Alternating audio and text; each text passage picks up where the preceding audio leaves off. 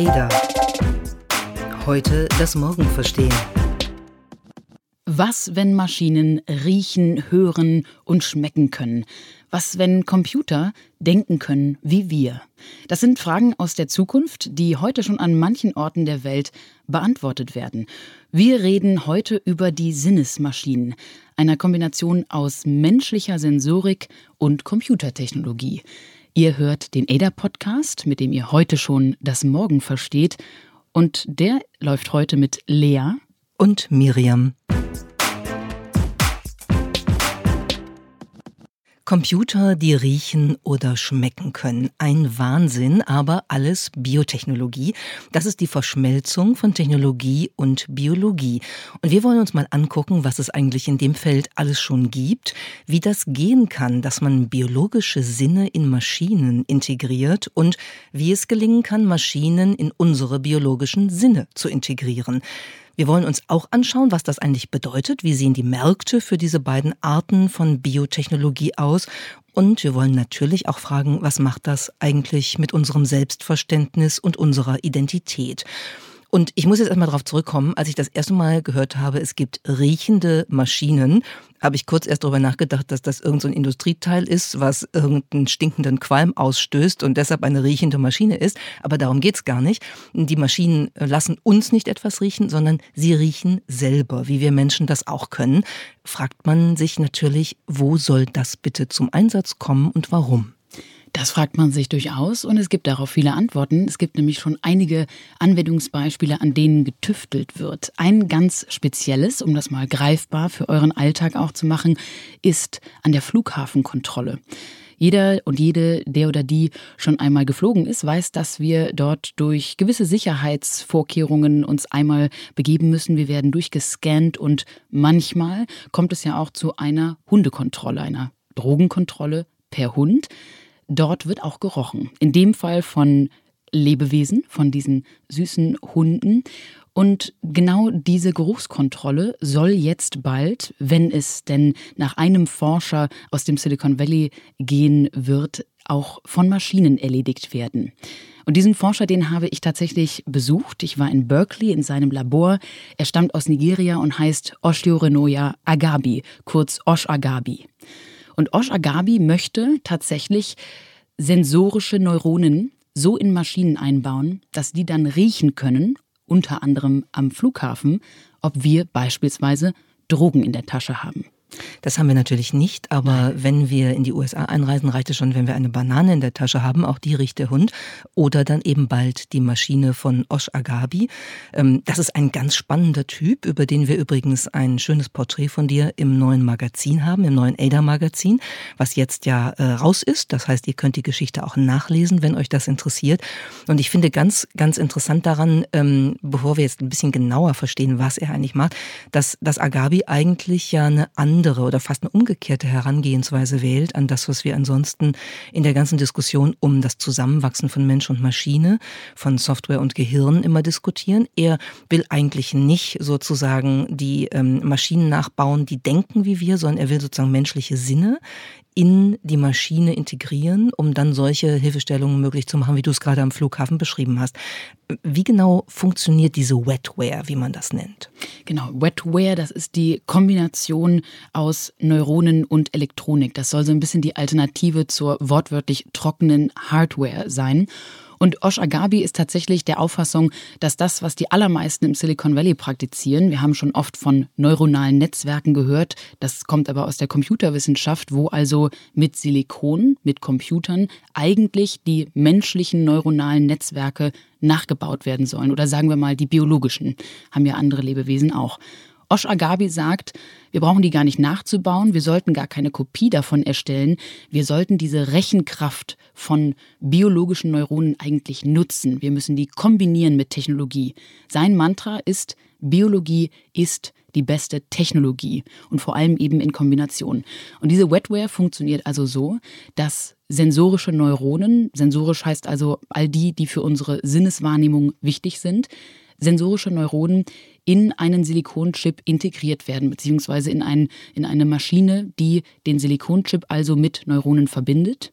sodass die Rechenkraft von Neuronen dann wiederum mit der, mit der Processing Power vom Silikonchip so vernetzt sind, dass also da was, was Stärkeres, was Effizienteres heraus entsteht, was eigentlich die Biologie alleine und auch die Technologie alleine so nicht schaffen könnte. Das heißt also, wenn wir über Wetware reden, nur um das auch nochmal einmal klarzustellen, weil ich ganz seltsame Assoziationen hatte, als ich mit diesem Begriff das erste Mal in dem Kontext hier konfrontiert worden bin, heißt nicht sowas wie Alien, ja, also die mehrteilige Science-Fiction-Serie, die uns äh, gruselige, matschige Wesen zeigt, die uns alle auffressen wollen, sondern das sind ganz kleine Elemente, wo es wirklich um, um Minimalstrukturen geht, die sozusagen die biologische Kapazität ähm, des, ja, des Informationenprozesses Prozessierens in bestimmten sensorischen Bereichen dann eben übertragen. Das ist vielleicht schon mal wichtig. Also wir reden hier nicht über was Gruseliges, sondern wir reden über was ganz Tolles.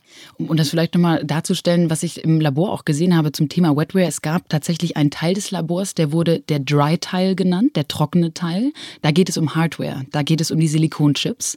Und dann kam der Wet-Teil oder der, die, ähm, ja, die nasse Abteilung. Da geht es um die Neuronen, um sozusagen das Biologische, weil, wie du gerade sagtest, da geht es um ganz kleine Teilchen, die eben mit dem Computer verbunden werden. Das war aber ganz deutlich aufgeteilt.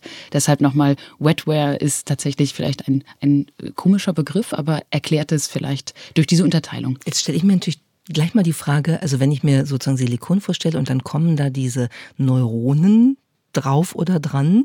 Ähm, wie soll das sozusagen zu einem Gebilde zusammengehen? Also wenn, wenn äh, man sich den eigenen Körper vorstellt, dann wissen wir, äh, damit meine sensorischen Neuronen irgendwie funktionieren, wäre es zum Beispiel gut, mal irgendwann was zu frühstücken oder mal einen Kaffee zu trinken oder so. Ähm, das, das geht ja da nicht. Also da hängen diese armen Neuronen äh, auf diesen Silikonplatten und verhungern irgendwann oder wie? Nee, tatsächlich, äh, beziehungsweise ja, tatsächlich würden die verhungern, aber sie hängen dann nicht einfach auf diesen Silikonchips, sondern die müssen tatsächlich gefüttert werden. Das fand ich wahnsinnig spannend. Osh Agabi sagt, die Maschinen der Zukunft, die werden erstens lebende Maschinen sein, die werden also biologisch als Definition lebend sein und deshalb müssen sie auch gefüttert werden. Womit? Mit Hunden, Katzen, Ratten? Mit Tofu. Gott sei Dank. nee, die werden gefüttert, aktuell jedenfalls, mit einem pink eingefärbten Saft. Der besteht aus einem relativ geheimen Rezept, der, äh, das mir Osh Agabi auch nicht verraten wollte, jedenfalls nicht en Detail. Da sind aber Mineralien, Vitamine, Zucker etc. drin, weil es tatsächlich so ist, dass diese Neuronen ansonsten absterben würden im Labor, aber natürlich vor allem dann im Gerät, wenn das dann aus dem Labor herauskommt. Und das war ganz interessant zu sehen. Du hast also so kleine Schläuche, die in den Prototypen, den ich vor Ort sehen konnte, zu denen wir gleich noch kommen, die, die da also reinlaufen und dann diese Neuronen am Leben erhalten. Aktuell schafft es Osh Agabi und sein Team, diese, diese Geräte für 20 Tage am Leben zu halten. Das ist natürlich ehrlich gesagt nicht lang, wenn man die dann äh, liefern will. Sie haben auch schon in Experimenten das äh, auf Monate herauszögern können, aber das ist aktuell noch die größte Herausforderung. Wie schafft man es, eine Lieferkette einer Technologie herzustellen, die im Prozess wirklich am Leben erhalten bleiben muss? Es gibt tatsächlich, da die Akademie an diesem Thema natürlich schon lange forscht, gibt es auch Studien, die das schon länger hinbekommen haben. William Ditto zum Beispiel vor einigen Jahren hat es geschafft, zwei Jahre lang eine Kombination aus Blutegelneuronen und Silikonchips äh, am Leben zu erhalten. Aber das ist tatsächlich so in der Forschung aktuell die größte Hürde, an der noch ähm, vor einem kommerziellen Produkt eben getüftelt werden muss. Aber da ist Osh Agabi ehrlich gesagt sehr optimistisch. Er meint, dass das schaffen sie und sie sind dabei, genau diese Lebenszeit eben zu verlängern. Und Ditto hat, glaube ich, diese Blutegelneuronen tatsächlich dann äh, zwei Jahre am Leben gehalten, was ja schon irre ist, um sie dann in einem Flugzeug transportieren zu wollen, wo sie leider alle Tschüss gestorben sind. So ist die Legende, ja. ja. Das war leider. Das ist natürlich auch ein Zeichen dafür, wie sensibel diese neuen ähm, biotechnologischen Maschinen sind. Und äh, ich, ich finde, wir müssen es noch mal einmal auf den Punkt bringen, was das, was du gerade erzählt hast. Das ist, das ist ja wirklich irre.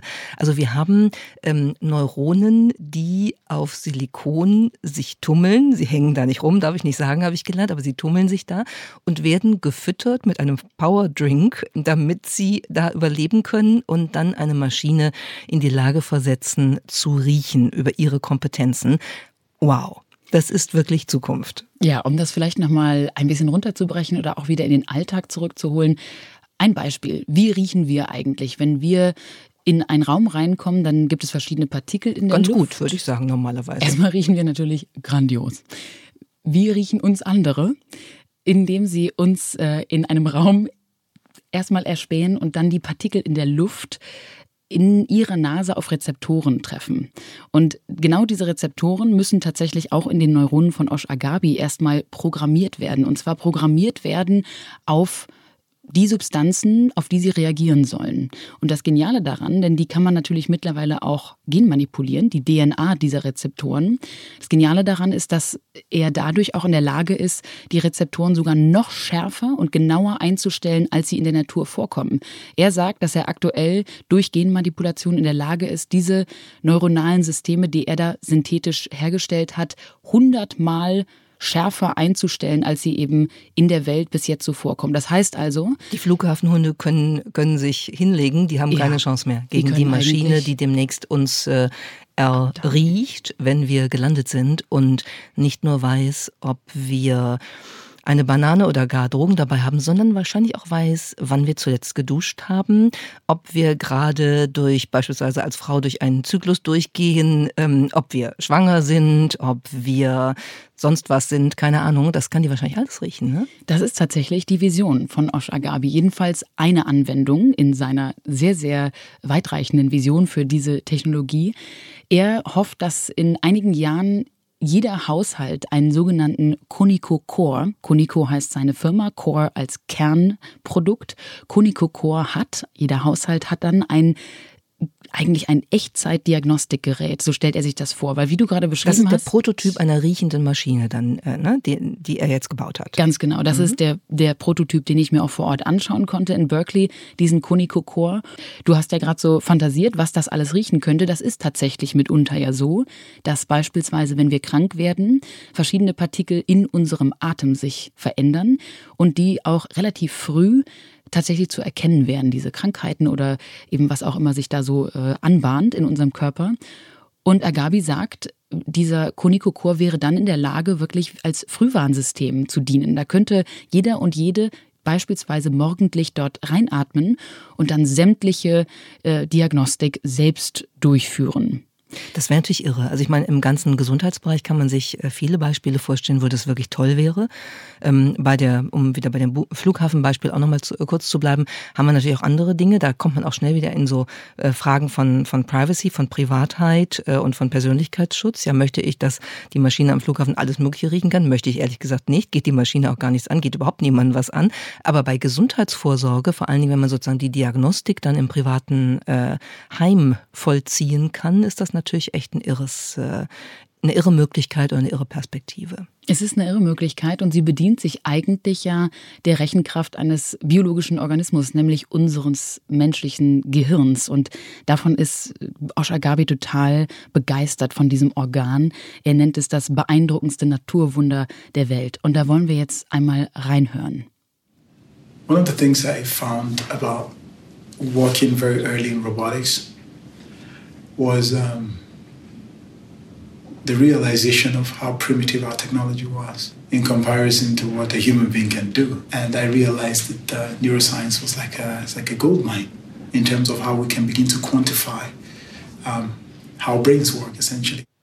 Das, dafür liebe ich ihn ja, für diese Aussage muss ich sagen, ja, weil wir ansonsten ja immer irgendwie im Moment darum kämpfen, dass wir mit unserer menschlichen Kapazität noch mithalten können. Ähm, aber das sagt ja ziemlich genau, was, was eigentlich oder wie eigentlich die Ursache-Wirkungsreihenfolge ist, könnte man vielleicht sagen, äh, und wo die Kapazitäten liegen. Und wenn man es so rum betrachtet, dann finde ich, ist das eine, eine wirklich schöne Perspektive. Man muss ja auch vielleicht, um nochmal die Zahlen ähm, zugrunde äh, zu legen, ähm, wissen, dass das ähm, Agabi so in den nächsten nächsten, äh, weiß ich nicht, acht Jahren vielleicht zehn Milliarden Neuronen vernetzen können möchte, kann er also jetzt noch nicht, möchte er zehn Milliarden. Wenn wir über unser Gehirn reden, dann reden wir über 86 Milliarden Neuronen. Ähm, da ist also dann doch nochmal ein kleiner Unterschied ähm, und eine, ein Wachstumspotenzial, und, und zwar im Hinblick auf äh, die menschlichen Kapazitäten äh, durch Technologie. Ja, und ich fand es auch schön, wie er beschrieben hat, dass er vor circa zehn Jahren, er sagte ja, als er in der Robotik angefangen hat zu arbeiten, wir also vor zehn Jahren wirklich realisiert hat, dass jede Technologie, die wir aktuell haben, wirklich, wie er sagte, primitiv ist im Vergleich zum menschlichen Körper. Er beschrieb, dass er beispielsweise an Roboterarmen arbeitete, die eigentlich nur aufheben und ablegen sollten. Und dabei merkt man natürlich, wie selbstverständlich das für unser Gehirn ist, einen Arm beispielsweise so kontrollieren zu können und was für eine hohe Kunst es ist. Und auch vor zehn Jahren natürlich noch mehr war, aber auch heute noch, was für eine hohe Kunst es ist, einen Roboterarm dahin zu programmieren, etwas akkurat erst einmal anfassen, aufheben und dann wieder ablegen zu können. Und das ist eigentlich echt eine ähm, interessante Einsicht zu sagen, wir haben da einen Computer in unserem Körper, genannt Gehirn, der ist echt beeindruckend. Worüber wir gleich noch ein bisschen streiten können, ob das wirklich ein Computer ist oder nicht. Aber ähm, von der Analogie, über die wir jetzt gekommen sind, ist das auf jeden Fall ähm, erstmal eine schöne Metapher und hilft zu verstehen, worum es da geht. Und wir sind ja eigentlich schon bei der Frage, ähm, wie hängt das zusammen? Äh, die menschlichen Kompetenzen und die menschlichen Sinne, die sensorischen Fähigkeiten, die wir haben auf der biologischen Grundlage und wie kann man das sozusagen mit Silikon verbinden, um es in eine Maschine reinzubringen. Jetzt könnte man auch die Gegenteil gegenteilige Perspektive einnehmen und könnte sagen, wir können ja auch die, die Technologie, das Silikon ins Gehirn, ins Nervensystem einbringen, um damit äh, eben unsere Kapazitäten zu erweitern. Ne? Beides geht und an beidem wird ja auch gearbeitet. Wir haben, glaube ich, ein schönes Beispiel, was da passiert. Ähm, im Feld der sogenannten BMIs, der Brain-Machine Interfaces, also der ähm, Chips, die eigentlich ins Gehirn eingesetzt werden, um ähm, das Gehirn zu aktivieren oder um auch im Gehirn lesen zu können. Und es gibt eine Forschergruppe, eine internationale, die jetzt ähm, vor wenigen Tagen gerade ein, ein Paper veröffentlicht hat, also einen wissenschaftlichen Aufsatz veröffentlicht hat in der Zeitschrift Nature, wo sie ähm, bewiesen haben, dass es möglich ist, von bestimmten Hirnsignalen tatsächlich Sprache direkt abzuleiten und durch einen Algorithmus zu kreieren. Also was da passiert ist, ist, dass ähm, das Hirnimplantat, die Elektrode im Gehirn sozusagen, ähm, die ähm, die äh, Signale interpretiert hat mit Hilfe eines Algorithmus, die entstehen, ähm, wenn man die muskulären Bewegungen ähm, macht, die man beim Sprechen macht. Also wenn ich jetzt hier nicht meine Zunge und meine Lippen bewegen würde, würde hier nicht viel rauskommen an diesem Mikrofon. Das müssen wir alle und das passiert im Gehirn. Das das entsteht im Gehirn. Das haben die sozusagen gelesen durch den Chip, sage ich jetzt mal vereinfacht, und haben daraus dann tatsächlich Sprache kreiert. Da hören wir jetzt auch mal kurz rein. Shipbuilding is a most fascinating process. Shipbuilding is a most fascinating process. The proof that you are seeking is not available in books. The proof that you are seeking is not available in books. Diesen Clip haben wir von der New York Times und er zeigt ganz deutlich erst den Originalsatz und dann tatsächlich den Satz, der direkt aus dem Gehirn gelesen wurde von einer Maschine und dann auch von der Maschine gesprochen wurde. Das ist natürlich möglicherweise ein absoluter Durchbruch für Menschen, die aus verschiedenen Gründen keine Sprechfähigkeit haben oder auch eine limitierte, eine reduzierte Sprechfähigkeit haben, sei es durch einen Schlaganfall oder ähm, auch aus anderen ähm, Lebensbedingungen eben keine audielle Stimme haben. Das könnte natürlich echt eine neue Schnittstelle sein, die richtig lebensverändernd sein könnte. Total. Also es klingt ja ein bisschen so, ähm, man merkt ja schon noch einen Unterschied zwischen dem ersten Satz jeweils und der zweiten, der ersten Version und der zweiten Version des jeweiligen Satzes. Ähm, die zweite klingt äh, jetzt mal flapsig formuliert ein bisschen so, als ob man Papier zu viel getrunken hätte, also als ob die Artikulationsfähigkeit nicht ganz so ausgeprägt wäre. Aber ich finde es irre, mit welcher doch dann Präzision äh, relativ gesehen ähm, da es gelingt, aus den motorischen Signalen im Gehirn über einen Chip mit Algorithmus eine Stimme zu kreieren. Eine, eine klare Stimme, die klare Sätze sagt, die man schon verstehen kann. Und ich glaube, ähm, du hast gerade Durchbruch gesagt. Es gibt so ein, ähm, es gibt ein unheimlich schönes Buch. Das ist mir bei dem Zusammenhang wieder eingefallen. Das ist schon älter. Das glaube ich aus dem Jahr 1997, ähm, geschrieben von Jean-Dominique Bobby. Der war früher mal Chefredakteur der französischen Zeitschrift Elle und hatte mit 43 einen Schlaganfall und hat danach etwas erlebt, was es leider sehr häufig gibt, nämlich der ist in dieses sogenannte Locked-in-Syndrom gefallen, wo du einfach in deinem Körper eingeschlossen bist. Du kannst also dich nicht mehr bewegen, du kannst nicht mehr sprechen, du kannst maximal blinzeln. Und genau mit diesem Augenblinzeln hat Bobby ein ganzes Buch geschrieben. Die haben ein Alphabet für ihn entwickelt, wo er sozusagen nach der Reihenfolge der Buchstaben über die Anzahl der Blinzler das Buch diktiert hat. Und das ist dann auf den Markt gekommen. Ähm, das ist einfach ein irres Beispiel, was es bedeutet, wenn man in der Kommunikationsfähigkeit so eingeschränkt ist und was es bedeuten könnte, wenn es gelingt, mit einem Brain-Machine-Interface, einem Chip im Kopf, diese Sprechfähigkeit solchen Patientinnen, Patienten, solchen Menschen wiederzugeben. Das wäre dann wirklich ein Durchbruch. Ist aber nicht die einzige Möglichkeit, wie man sozusagen die Verbindung zwischen dem menschlichen Gehirn und äh, der Maschine äh, oder technologische Erweiterung schaffen kann. Ähm, es gibt den äh, ersten zertifizierten Cyborg der Welt, den wir hier, glaube ich, nennen müssen. Das ist Neil Harbison. Ähm, der leidet unter einer. Das würde er so nicht sagen. Ich hatte Neil Harbison ja mal Stimmt, auf der Bühne und das sagt er gar war, nicht so richtig. Also Neil ist mit Achromatopsie, also mit einer Farbsinnstörung geboren. Der kann also in Schwarz-Weiß sehen. Der würde aber nicht sagen, dass er darunter leidet. Der hat sogar mal schön beschrieben, dass er dadurch Formen viel genauer erstens wahrnimmt und sich die auch besser merken kann, weil er eben Farben ähm, sich durch Farben auch nicht verirren lassen kann und verwirren. Aber nichtsdestotrotz hat er irgendwann in seinem Leben begonnen, äh, eigentlich ein Bedürfnis danach zu haben, diesen Sinn mal zu explorieren und mal zu gucken, wie es denn mit Farbe so im Leben ist und hat dann in einem sehr langen Prozess mit verschiedenen Forschungsgruppen eine Antenne und einen Sensor und ein Implantat entwickelt. Und Neil Harbison hat dieses Implantat nun im Gehirn, in seiner Schädeldecke hinten eingepflanzt. Das ist auch nicht abnehmbar, das ist integriert in seinen Körper, so formuliert er es auch. Und damit kann er Farben hören. Das läuft durch den Sensor am Ende der Antenne. Der nimmt Farben wahr und verwandelt die in Vibrationen. Und Neil Harbison hat gelernt, verschiedene Farben mit Vibrationen in Verbindung zu bringen, hat die sich alle gemerkt und kann dadurch also durch diese Antenne tatsächlich Farben wahrnehmen. Das ist total beeindruckend. Der hat auf der Bühne angefangen, verschiedene Farben ähm, am Sofa und in meinem Gesicht dann zu erst äh, spüren, dann zu interpretieren und uns die quasi auch als Note zu geben. Das Publikum war total begeistert und das ist natürlich ein im Prinzip ein ganz neuer Sinn, Farben hören. Das ist eine Sinneserweiterung, die wir so erstmal nicht haben. Sagt er auch selber. Er sagt, uh, it's an additional sense you can never shut off. Ähm, das habe ich mal gehört, äh, als ich ihn mal auf der Bühne gesehen habe und gehört habe. Und in dem Moment muss ich zugeben, habe ich gedacht, ui, ähm, wow, kann ich mir auch stressig vorstellen, wenn du immer irgendwo hinkommst und dann sofort ähm, so ein so ein ja sensorisches Erlebnis hast, dass an deiner Schädeldecke permanent irgendwelche Reize entstehen, weil weil sie, weil sie einfach entstehen. Ne? Denn die Antenne gehört ja tatsächlich zu ihm. Deshalb ist er ja auch der, der erste äh, offiziell anerkannte Cyborg, weil er äh, bei der Passbeantragung ähm, aufgefordert worden ist, die Antenne abzunehmen und sich ohne fotografieren zu lassen. Und das geht ja nicht mehr. Die ist ja sozusagen einoperiert äh, unter die Schädeldecke. Und dann hat er gesagt, nee, gehört zu mir, ähm, müsst ihr jetzt hinnehmen, muss auch auf dem Foto drauf sein. Und das war dann ein langes Hin und Her. Und irgendwann haben sie dann äh, gesagt, okay, akzeptieren wir. Dadurch ist er jetzt ein bisschen größer und er ist der erste Cyborg.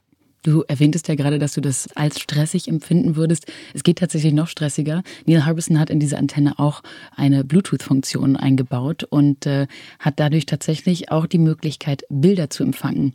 Bloß hat ihm mal jemand ein Bild geschickt, was er eigentlich gar nicht haben wollte. Das empfinde ich als sehr stressig, wenn ich mich einfach in der Welt bewege und auf einmal Fotos, Bilder oder sonstige Dinge zugeschickt bekomme und zwar direkt in mein Gehirn und die dann einfach per Vibration spüre spüren muss, das wäre, glaube ich, für mich nichts.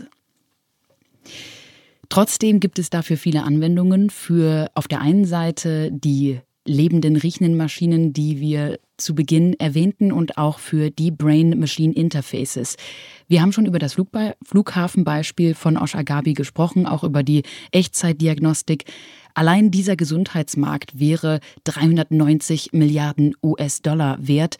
Und Agabi stellt sich noch vieles weitere vor in der Landwirtschaft, in der Pharmaindustrie, in der Verteidigungsbranche. Es gibt hier wahnsinnig vieles, was er sich für den Kuniko-Chor vorstellen kann. Er möchte eigentlich nur das grundlegende Werkzeug der Biotechnologie erschaffen. Und das erhofft er sich dann, wird andere dazu befähigen, noch wahnsinnige Anwendungsbeispiele zu finden. Da ist also sehr viel Musik drin.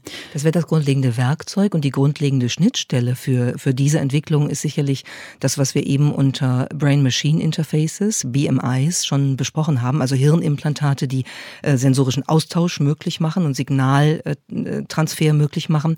Auch da gibt's äh, ein paar Schätzungen. Wir hatten da ähm, 2015 einen Marktvolumen ähm, von äh, etwa 800 Millionen US-Dollar. Also das war da noch gar nicht so groß.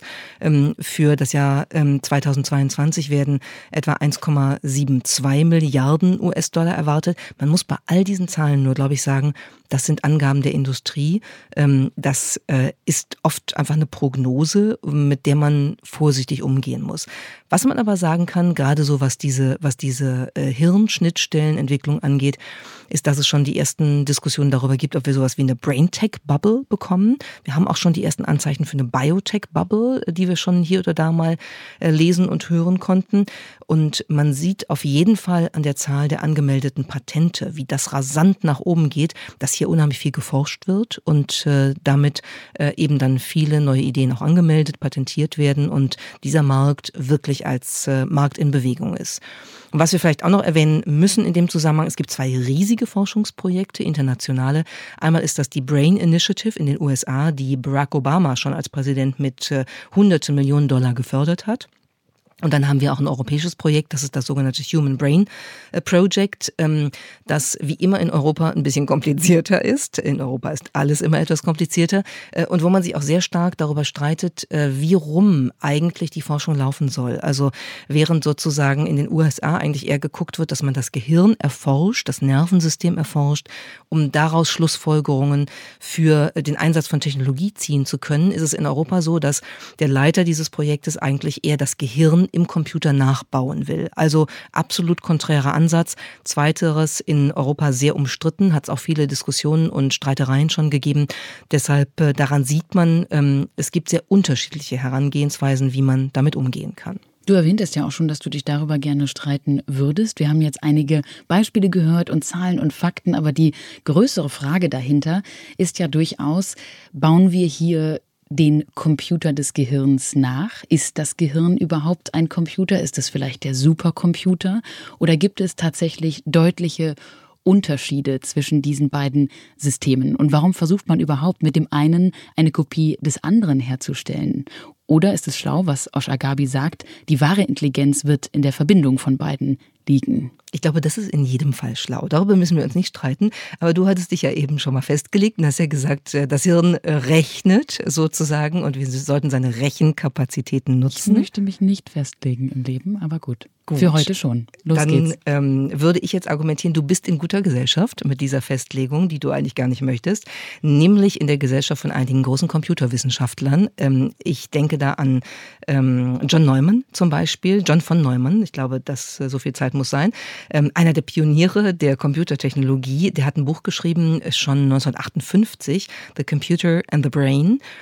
Und darin argumentiert er seitenlang, dass das menschliche Gehirn ein Computer ist. Bei ihm heißt das, ähm, das menschliche Gehirn, Gehirn sei prima facie digital. Das war Latein und heißt eigentlich nichts anderes als äh, vor allem anderen ist das digital. Und ähm, darüber gibt es eine Riesendiskussion inzwischen in der, in der äh, ganzen ähm, Computer-Tech- und Brain-Tech-Szene. Äh, und ich musste unheimlich lachen, als ich äh, in Vorbereitung auf heute nochmal ein bisschen rumgelesen habe. Und dann habe ich ähm, das Online-Magazin äh, Ion gefunden, das 2016 einen Artikel veröffentlicht hat mit der Überschrift Your Brain is not a computer. Dein Gehirn ist kein Computer. Und dasselbe Magazin hat drei Jahre später einen Artikel veröffentlicht. Your brain probably is a computer, whatever that means. Dein Gehirn ist wahrscheinlich doch ein Computer, was auch immer das heißt. Das heißt dann wahrscheinlich ja aber ziemlich viel, weil ich glaube, wir müssen vielleicht unterscheiden zwischen den verschiedenen Fähigkeiten eines Computers und eines Gehirns. Vielleicht ist es jetzt auch nur eine Begrifflichkeit, aber wenn ein Osh Agabi sagt, er möchte sich der Rechenkraft des Gehirns oder ja ehrlicherweise der Neuronen bedienen, dann gibt es da ja schon gewisse Unterschiede. Beispielsweise kann man fragen, speichern wir als Menschen ähnlich wie ein Computer? Antwort meiner Meinung nach nein, nicht ähnlich. Wir speichern sehr, sehr vieles und auch auf ganz interessante, wahnsinnig effiziente, schlaue Weise, aber wir wissen eigentlich noch gar nicht ganz genau als Forscherinnen und Forscher, wie wir das alles speichern. Das wissen wir beim Computer natürlich ehrlicherweise etwas genauer, weil wir sie selber programmiert haben. Also die Rechenkraft ist, glaube ich, eigentlich eine, eine, eine andere. Ich glaube, wir haben verschiedene Fähigkeiten als neuronales Netzwerk des Gehirns. Wir haben vorhin schon das wahnsinnige Volumen der Neuronen angesprochen. Das ist im Moment eine Größe, die wir so mit Silikon überhaupt noch gar nicht geschafft haben. Und auf der anderen Seite ist ein Computer natürlich sehr viel schneller, zum Beispiel in der Verarbeitung von massiven Datensätzen. Machine Learning beispielsweise ist genau daher ja so eine absolute Powerkraft aktuell und es wird so ein Hype um sie gemacht, weil sie eben wahnsinnig schnell Big Data, also große Datensätze verarbeiten kann. Also ich glaube, es gibt schon noch mal Qualitätsunterschiede beziehungsweise andere Bereiche, die jeweils biologisch oder technologisch gut und auch am besten gelöst werden könnten. Ja, und da ist das, was, was äh, Osh Agabi macht, eigentlich äh, wirklich sehr schlau, finde ich. Und auch eigentlich genau dieser Verbindungsweg, um den es äh, vermutlich gehen wird. Auch das ist natürlich nur eine These, aber äh, eine, die man, glaube ich, ganz gut begründen kann, dass man sozusagen die Kraft der Schnelligkeit in der Datenverarbeitung und einige andere äh, Möglichkeiten, die Computer eben haben, ähm, dass man die verbindet mit dem, was wir über die menschliche, ähm, über die menschlichen Sinne, über die menschliche Sensorik, die Verbindung von Gehirn, Bewusstsein und Körper eben auch herstellen können.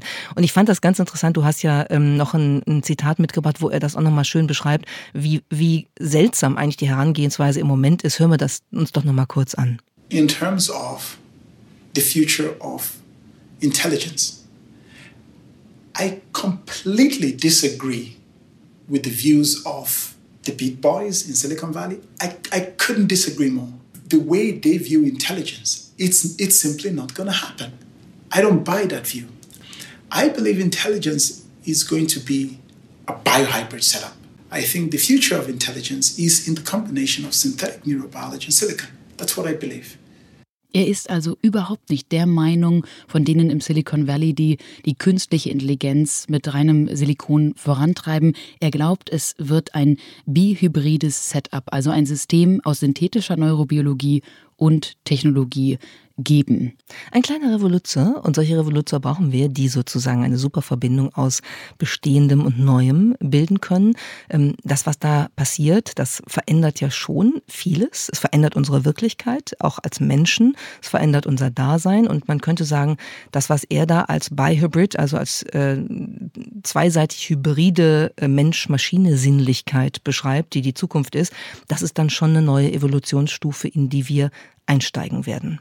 Wir dürfen natürlich nicht vergessen, da werden auch einige ethische Fragen aufgeworfen. Man kann sich darüber Gedanken machen, was das mit uns beispielsweise macht, mit unserer Identität, wenn wir unsere eigenen Sinne verändern, wenn wir uns Dinge einsetzen lassen, die uns beispielsweise neue Fähigkeiten geben oder eben Sinne schärfen. Ob uns das auch dazu ähm, anregt, immer schärfer und effizienter und schneller diese Sinne dann einsetzen zu müssen, ob wir uns dann womöglich alle Chips einsetzen müssen.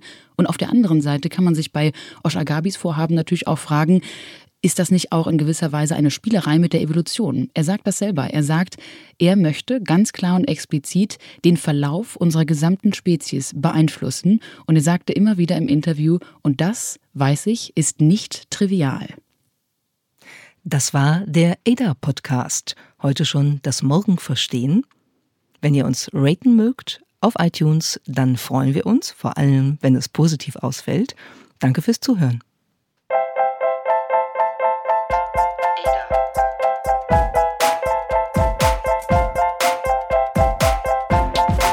Ada. Heute das Morgen verstehen.